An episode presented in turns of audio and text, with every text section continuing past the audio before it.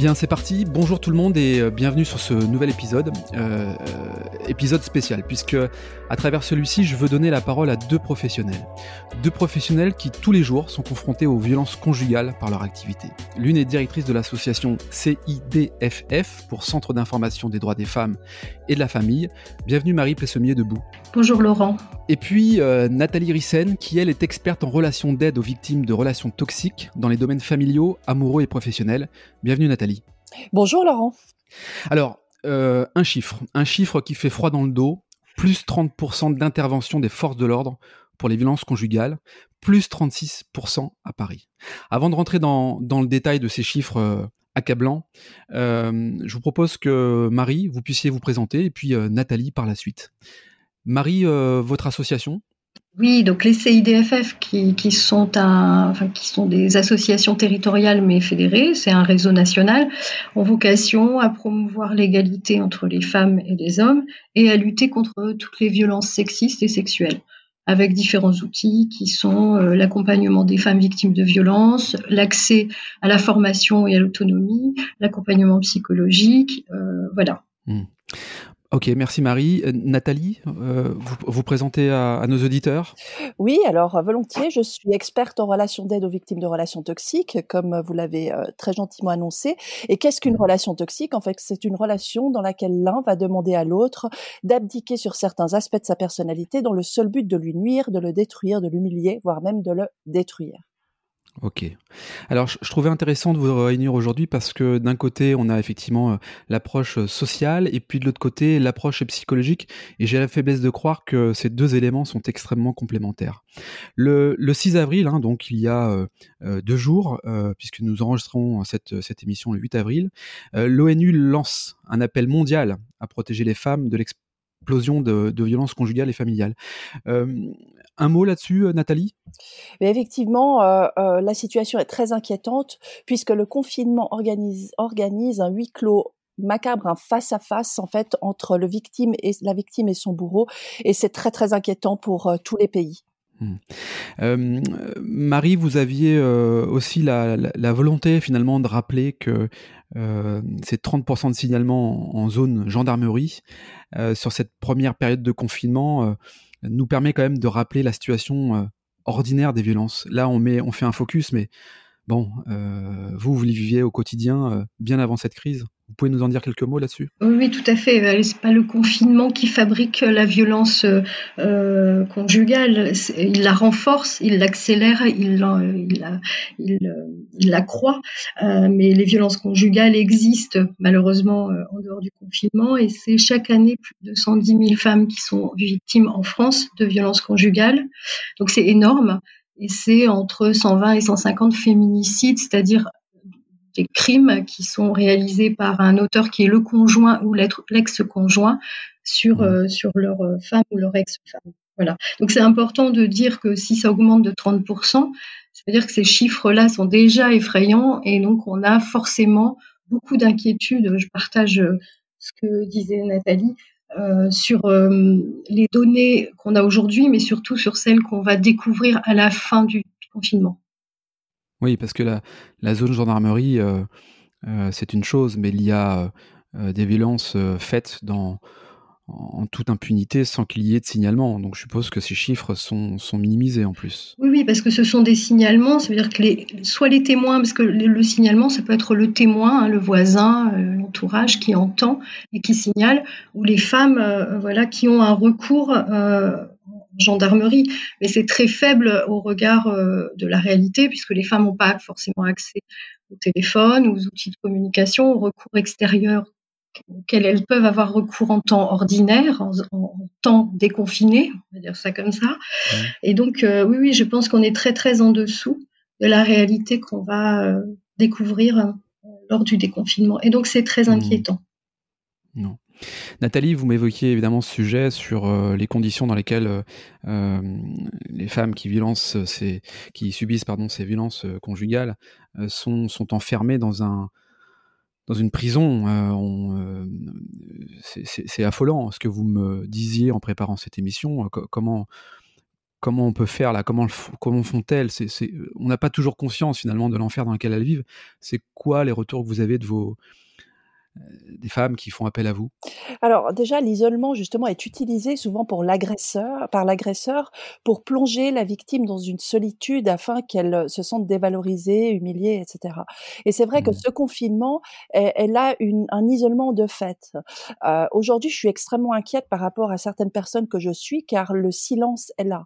C'est-à-dire que je n'ai plus de nouvelles ou aucun moyen de savoir si les personnes sont euh, sont sont encore en vie hein, quelque mmh, part ou mmh, sont mmh. en état, on va dire, pour pouvoir organiser peut-être même un départ, parce que ce confinement pourrait être également un déclic pour certaines victimes. Et ça, il mmh. faut aussi le, il faut aussi l'intégrer. Mais euh, le, le, le, confinement, c'est euh, des victimes qui euh, prennent le téléphone la nuit, qui vous appellent, euh, paniquées parce qu'elles sont euh, surveillées au quotidien. Ce sont des victimes qui s'enferment peut-être dans une voiture le temps d'un instant pour vous appeler en cachette. ce sont des victimes justement dont on n'entend plus euh, parler pendant un, certain temps et il faut aussi respecter ça parce qu'on a peut-être nous aussi euh, euh, peur d'envoyer un message que celui-ci soit intercepté mmh. pour appuyer encore plus sur la violence qui lui est déjà faite.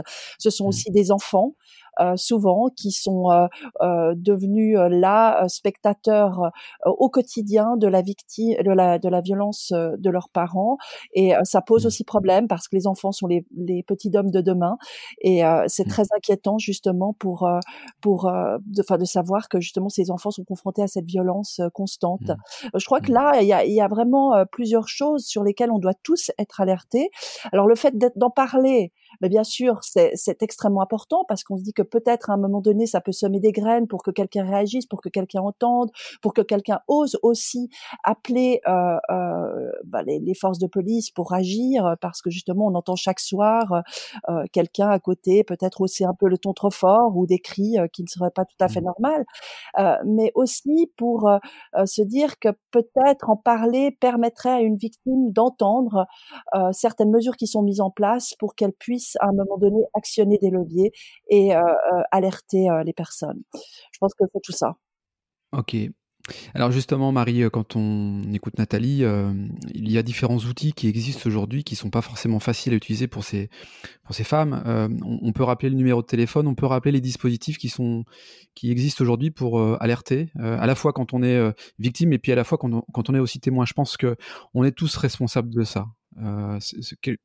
Quels sont les outils Alors, euh, sur le territoire français, vous avez toujours le 3919 qui est un peu le, numéro d'alerte pour les femmes victimes ou pour les témoins. Euh, il est vrai que pour certaines femmes, l'accès au téléphone est très compliqué. En tout cas, l'accès à une conversation, euh, je dirais, sonore, téléphonique est compliqué. Donc, on a un, un, dispositif récent qui est en place là pour le confinement, qui est le 114 par SMS, qui permet d'envoyer un SMS, donc pas une conversation téléphonique, et d'être en lien avec les forces de sécurité. Et puis il y a toujours le mmh. numéro 17 qui est le numéro des urgences. C'est-à-dire quand on est témoin d'une situation où on entend des cris, on soupçonne des coups, il faut pas faire un numéro, euh, il faut pas joindre une association, il faut appeler 17, il faut appeler effectivement les forces de sécurité pour une intervention. Donc trois numéros. Le 3919, le 114 par SMS, et le 17 pour les urgences. Après, il y a d'autres, euh, euh, les réseaux associatifs sont effectivement aussi opérationnels, il y a des numéros, euh, il y a des outils aussi, y a la pré-plainte en ligne, on peut faire une pré-plainte sur le site arrêtons les violences mmh. on peut faire une pré-plainte. Il, il y, a, des outils qui sont démultipliés, mais ce que disait Nathalie est très juste. Encore faut-il avoir accès à l'information et ensuite avoir accès aux outils. Et ça, c'est un vrai sujet d'inquiétude. Nous, au CITFF, on a ajouté à notre outillage de communication un chat sur Internet mmh. via le mmh. Facebook pour les femmes qui ne peuvent pas parler, donc elles peuvent communiquer avec une psychologue ou une juriste euh, pour pouvoir euh, ben, justement évoquer une difficulté et essayer d'envisager des, des, perspectives de sortie. Euh, alors, il y a beaucoup de choses qui sont proposées et on peut pas ne pas saluer le travail aussi de, du, du, du, secrétariat d'État à l'égalité en France qui tente des expériences. On a mis en place aussi un, un lieu d'accueil éphémère dans une galerie à Villeneuve d'Ascq, une galerie marchande, V2 en l'occurrence, euh, où on se dit que peut-être certaines femmes peuvent, parce qu'elles font leurs courses à cet endroit-là et qu'elles ont un moment Nathalie en parlait, hein, un moment de solitude ou de voilà où elles peuvent avoir un, temps pour, le recours. Et là, elles peuvent rencontrer des professionnels. Donc, on expérimente des choses. On, est en train de découvrir qu'effectivement, il nous faut inventer, et être un peu créatif pour aller au, devant des femmes victimes de violences. Ok. Euh, Nathalie, une question euh, peut-être un peu naïve et, pas très pas très intelligente, mais je la pose quand même. Est-ce qu'il y a des codes secrets? Est-ce que on, peut reconnaître euh, une femme en souffrance? Est-ce que Um, alors, euh, alors euh, déjà, c'est une question extrêmement pertinente puisqu'effectivement, la formation des intervenants est essentielle pour la prise en charge des violences et la détection justement des mécanismes. Parce que quand on est écoutant, aujourd'hui, on voit beaucoup de hotlines hein, se former par rapport justement à ce confinement, euh, au virus, etc. Et dans ces hotlines, il peut y avoir par moment aussi une victime de violence conjugale ou violence domestique qui prend le téléphone et qui téléphone. Et là, pour l'écoutant, il va savoir, il va s'agir de savoir la détecter et mmh l'orienter. Et ça, c'est pas évident, c'est pas c'est pas comme ça qu'on le fait. il faut une formation derrière et la formation des écoutants, la formation des personnes qui interviennent dans les milieux justement où il y pourrait y avoir de la violence est extrêmement extrêmement importante et essentielle. J'aimerais juste rebondir sur quelque chose que disait aussi Marie, c'est qu'effectivement les associations aujourd'hui sont là, elles sont présentes, mais si il y a urgence, c'est le 17 qu'il faut euh, qu'il faut appeler mmh. parce qu'effectivement c'est là où vous aurez l'aide la plus rapide. Et euh, les associations sont là pour soutenir pour accompagner. Mais aujourd'hui on est dans un temps d'urgence hein, sanitaire.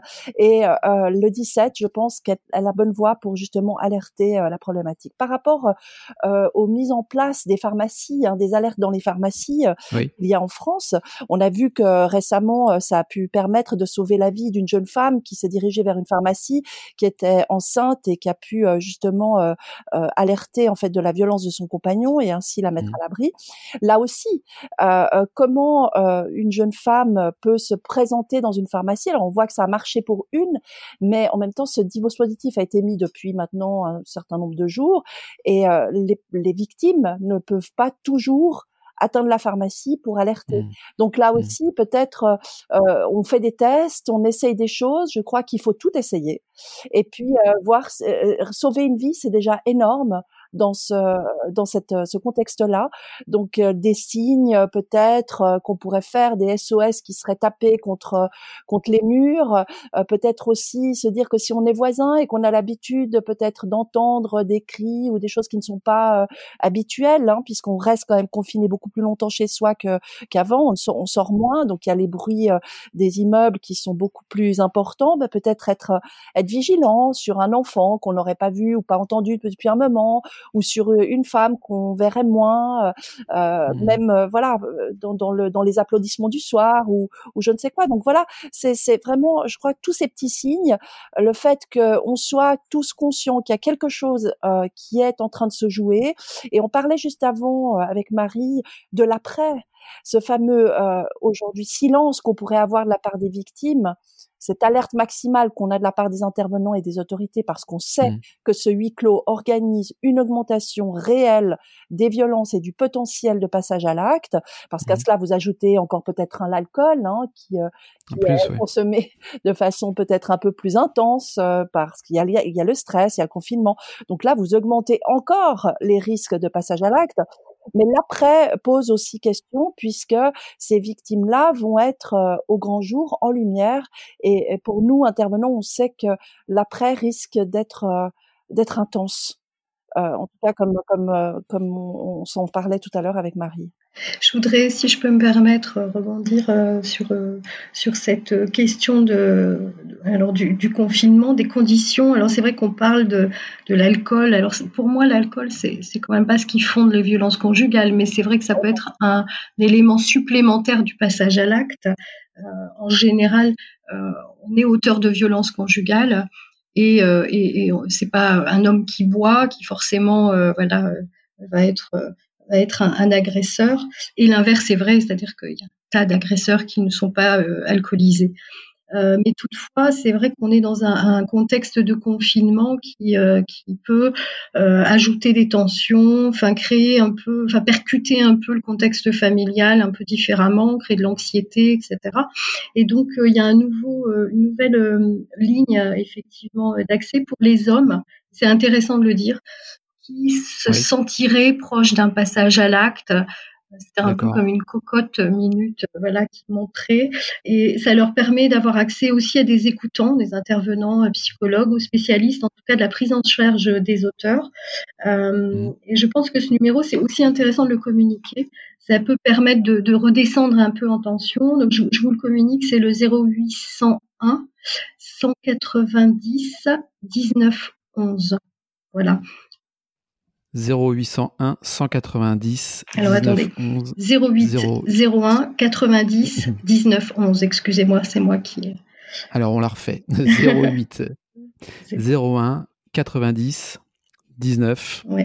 11. C'est parfait, c'est tout à fait ouais, ça. Je crois, je, ouais, je crois que c'est effectivement important parce que des, des, des, des, hommes peuvent être conscients effectivement du passage à l'acte euh, quasiment euh, imminent. Enfin, la cocotte minute, je pense que c'est la bonne image et effectivement de, de, de leur dire vous, allez, vous n'êtes pas seul, euh, appelons-nous pour essayer de, de calmer le jeu, en tout cas calmer votre, votre envie là, c'est extrêmement important. Oui, c'est important. Et je rappelle, euh, par, rapport à, effectivement la question des familles et des enfants, euh, je rappelle aussi que les enfants ne sont plus considérés euh, comme des témoins des violences, mais comme des victimes, euh, même s'ils ne sont pas euh, eux-mêmes destinataires de coups. Euh, mais étant témoins, on considère qu'ils sont victimes. C'est vous dire l'impact de ces violences conjugales sur l'ensemble de la famille. Ouais, et puis bonjour l'image, enfin bonjour le, le traumatisme de, de, de, de, voir ce sujet-là. Bon. Oui, tout à fait. Euh, ok. Euh, Nathalie, Marie, est-ce que vous avez euh, d'autres choses à rajouter sur ce sujet-là, sur ce constat, sur les outils, sur les, les conséquences? Alors peut-être oui quelque chose, c'est que mmh. effectivement on observe en temps normal euh, que le dimanche soir est souvent euh, un ah, moment oui. de passage à l'acte. En fait, voilà, ça, ça, parce que la famille a été confinée, organisée sur les trois mmh. jours du week-end euh, et la fatigue du du, du huis clos familial organise parfois des passages à l'acte le dimanche soir. Aujourd'hui, on est face à des dimanches soirs au quotidien. C'est là que l'inquiétude est grande et c'est pour ça aussi justement que qu'on travaille et qu'on est justement au quotidien en train de pouvoir laisser passer des messages, faire passer des messages. Et euh, je pense que la ligne que Marie a pu euh, a pu donner est extrêmement importante et l'image de la cocotte minute excellente puisque justement cette cocotte minute s'organise sur normalement on va dire un week-end hein, par euh, par temps normal Aujourd'hui, la cocotte minute, elle s'organise sur plusieurs jours et je pense que c'est extrêmement bien de savoir qu'il y a aussi une façon pour de potentiels agresseurs de pouvoir se libérer et de pouvoir poser les choses avant de passer à l'acte. Je pense que ça c'est aussi très important parce qu'on sait aujourd'hui peut-être que effectivement les agresseurs sont mis hors de chez eux, hein, euh, euh, en tout cas dans certains lieux. Mais euh, où va l'agresseur? Est-ce qu'il doit revenir après? Quand est-ce qu'il doit revenir? Comment ça se passe, etc. Et, et dans ce phénomène-là, on sait aussi que souvent c'est la victime qui est la plus grande défendresse de l'agresseur, parce que quand le policier arrive, ben, il dit, elle, elle, refuse souvent de porter plainte ou elle dit non non c'est pas mmh, mmh. grave, c'est certainement moi qui ai été un petit peu trop loin, mmh, etc. Donc euh, c'est la raison pour laquelle il faut former aussi les, les forces de l'ordre à pouvoir accueillir les mots de ces victimes-là et peut-être leur faire prendre conscience que ce qu'elles vivent n'est pas tout à fait normal et qu'elles peuvent aussi actionner des leviers qui leur permettent de s'en sortir et de mettre leurs enfants à l'abri s'il y en a. Ok. Euh, J'allais dire c'est une belle transition, je sais pas, mais en tout cas c'est une transition euh, qui nous permet de, de, rebondir finalement sur cette expérience de confinement que chacun, chacun vit en famille. Euh, Marie, vous aviez euh, un sujet là-dessus, sur finalement euh, cette période où on se retrouve en famille. pour certains, c'est des belles expériences, pour d'autres, on l'a vu beaucoup moins. vous avez des, des, conseils, des bonnes pratiques à nous donner là? Ben, je, ce que je voudrais dire, parce qu'on a évoqué les violences conjugales, dire que ces violences, elles sont fondées fondément sur les inégalités entre les femmes et les hommes. Euh, ouais. Et ces inégalités, elles s'incarnent de différentes manières. Elles s'incarnent dans la vie professionnelle, ce qu'on appelle euh, parfois le plafond de verre, c'est-à-dire la difficulté pour les femmes à avoir accès à certains métiers et à certains postes de certains niveaux. Mais elles s'incarnent aussi dans le quotidien, les inégalités entre les femmes et les hommes.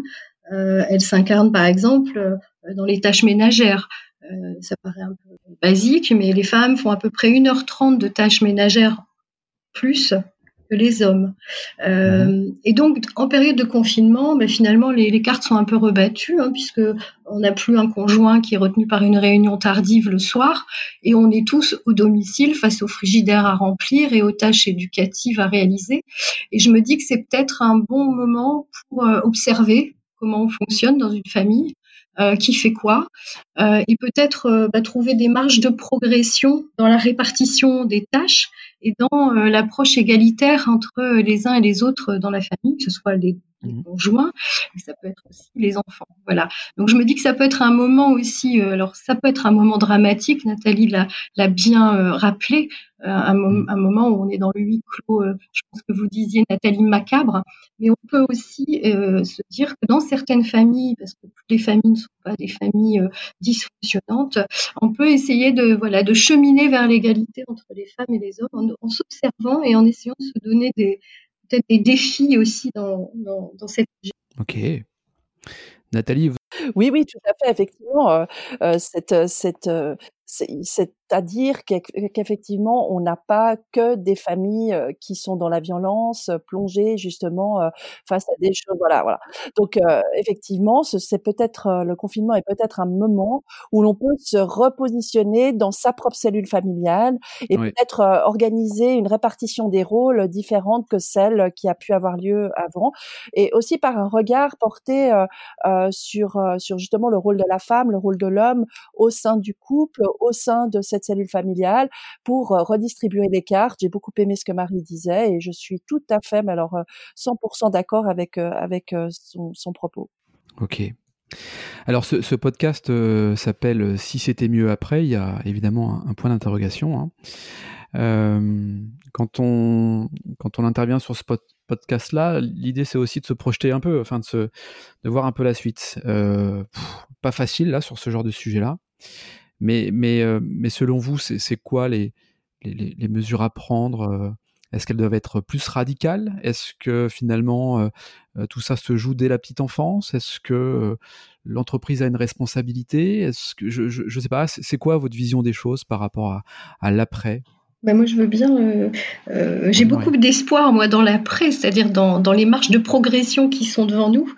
Euh, et effectivement, vous avez raison. Je pense qu'il y a un vrai enjeu de travailler avec les générations les plus jeunes et le plus mmh. précocement possible pour, ben voilà, entraîner euh, quelque chose qui a à voir avec une responsabilité collective, euh, c'est-à-dire démocratique et individuelle de liberté, c'est-à-dire sortir de l'assignation aux rôles sociaux des hommes et des femmes, ouvrir mmh. des perspectives pour les femmes euh, d'élargissement de choix professionnels, pour les hommes aussi. Mmh. Et je pense que cette période nous rappelle que beaucoup de femmes sont aujourd'hui en première ligne dans les métiers du soin euh, hein, infirmière, aide-soignante, aide à la personne. Et on voit bien là quand même que c'est pas juste par euh, appétence pour ces métiers-là, mais qu'il y a aussi une forme d'assignation de notre société euh, pour les femmes aux métiers, je dirais, mmh. liés à la domesticité, ou soin de l'autre, et puis que les, les hommes ont d'autres euh, perspectives. Donc je pense qu'il y a vraiment un travail à faire avec les enfants pour, pour qu'on sorte de ça, parce que c'est ce qui va être fondamental pour travailler la question des violences et pour lutter contre les violences, mais en profondeur. Parce que ce que fait euh, Nathalie et ce que nous faisons avec notre association, c'est évidemment accompagner les femmes qui sont victimes et les enfants qui sont victimes. Mais l'objectif d'une société, ça doit être un autre projet et un projet égalitaire. Donc je pense qu'il faut travailler avec les enfants dans les écoles. Euh, et puis, euh, il faut aussi accompagner les femmes vers des perspectives d'autonomie et de liberté. Ok, Ok, merci Marie. Nathalie, vous, votre euh, vision de l'après? Alors, ben, moi, j'interviens dans des écoles déjà, justement, euh, dans le but de pouvoir euh, apprendre justement ces mécanismes de, de, de, manipulation aux personnes, aux enfants, et de leur faire prendre confiance qu'en fait, elles peuvent s'en extraire et elles peuvent les identifier justement pour ne pas être happées dans un jeu qui est de nature toxique. Donc c'est vrai que je suis appelée très régulièrement dans les écoles, soit pour intervenir suite à des problèmes, soit en, en prévention, ce que j'aime beaucoup faire. Et je pense que dans les enfants, justement, euh, vit l'espoir d'un lendemain euh, beaucoup plus euh, léger au niveau justement euh, des violences domestiques. la prise en considération de la souffrance aussi de l'enfant qui aurait été confronté aux violences, eh bien, est extrêmement importante parce que là, on est face aussi à un déni sociétal et social majeur, c'est-à-dire quand l'enfant n'a pas n'est pas reconnu comme victime. Alors aujourd'hui, il l'est, mais il l'a pas été pendant longtemps et tout le monde ne le sait pas non plus que effectivement, quand un enfant est plongé cet environnement. Il est victime directe. Euh, euh, et, et, c'est là aussi où cette, toute cette prise de conscience, cette prise en charge de l'enfant est extrêmement importante pour qu'il puisse à un moment donné mettre les mots comprendre et puis euh, marcher et évoluer euh, sur euh, sur le chemin de devenir un adulte en sachant, on va dire, renoncer à son avantage pour accepter et, évoluer en tant qu'adulte responsable et, et, intégré dans la société. Mmh. D'autant plus que l'école qui a un vrai rôle, hein, là, c'est aussi un, un rôle d'échappatoire pour les enfants. là, l'école n'ayant plus lieu, effectivement, c'est d'autant plus difficile pour eux pour certains enfants, en tout cas, de, subir les, violences euh, conjugales, qu'elles soient physiques ou, euh, ou par l'intermédiaire de mots qui sont parfois tout aussi, tout aussi blessants. Oui, c'est ce qu'on préparait justement, Laurent, l'autre jour quand on préparait l'émission. L'enfant n'a aujourd'hui plus cette bulle d'oxygène qu'est l'école ou que peut représenter l'école, et il n'a plus de moyen de s'échapper ou de même de pouvoir peut-être crier à l'aide. Et là, c'est justement le, souci également qui, qui s'accroît et qui augmente pour les intervenants. Bon, bon. Allez, on termine sur une note euh, positive. Euh, on va tenter. En tout cas, euh, j'aimerais avoir votre, votre conclusion. Peut-être commencer par Marie.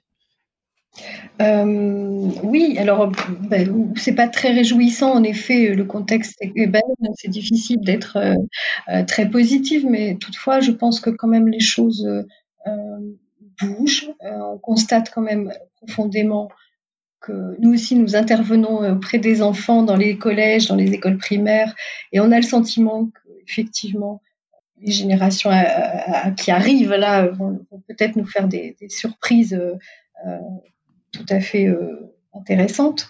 Mm. Mais effectivement, c'est quand même difficile d'être très optimiste dans ce contexte extrêmement mm. compliqué du, confinement. Et il l'est pour tous, pas, pas, seulement dans le contexte de, de violence conjugale, il est pour beaucoup de familles euh, qui sont impactées d'une manière ou d'une autre par, euh, par cette période. Mmh. Et mmh. donc, euh, j'ai un petit peu de mal à être très positive. Mais je pense que par contre, ce qui, ce qui est important de rappeler, c'est qu'il faut faire la promotion de l'égalité entre les femmes et les hommes. C'est ce qui nous fera avancer sur la lutte contre les violences. Et tout à l'heure, vous parliez, Laurent, de l'entreprise. Je pense que tous les lieux de socialisation, de citoyenneté ont euh, quelque chose à voir et à faire sur cette thématique dans les mmh. entreprises en, faisant la promotion de l'égalité professionnelle, dans les structures sportives en accueillant les femmes comme les hommes sur toutes les disciplines, euh, dans le milieu de la culture en, faisant la promotion voilà de, de chefs d'orchestre femmes, de metteurs en scène femmes, voilà alors que c'est pas si simple. Donc voilà, je pense mmh. que partout on peut agir sur cette question de l'égalité. On fera aussi avancer, ou plutôt on, va éradiquer la question des, violences euh, sexistes et sexuelles. Ok, merci Marie. Nathalie, votre conclusion? Alors la conclusion, effectivement, c'est toujours un sujet délicat, un sujet difficile, mais en même temps, on est beaucoup à se mobiliser pour faire en sorte qu'il y ait un espoir de s'en sortir, qu'il y ait un espoir justement pour ces femmes et pour les agresseurs aussi, à un moment donné, peut-être de pouvoir poser les choses. Donc je crois que euh, tout le monde s'organise, il s'agit d'être créatif, il s'agit d'être attentif, il s'agit de travailler en toute intelligence pour faire redescendre aussi une très belle convention qui a été euh, euh, travaillé hein, pendant longtemps avec les États, qui s'appelle la Convention d'Istanbul, où beaucoup d'articles mmh. d'ailleurs sont le reflet euh, d'un travail dans tous les pays concernés. Donc je pense que c'est important de savoir aussi qu'il y a des choses qui ont été faites, qu'il y a des choses qui sont mises en place, et qu'on n'est qu'à la jeunesse peut-être d'un mouvement qui va vers la non-violence et qui va s'organiser de façon beaucoup plus légère qu'aujourd'hui.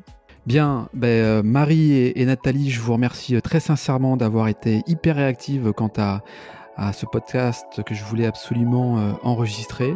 Merci à vous deux d'être intervenus. je vous dis donc à très bientôt. quant à nous, on se retrouve dès demain, toujours pareil, pour un nouvel épisode. D'ici là, prenez soin de vous et je vous embrasse. À bientôt.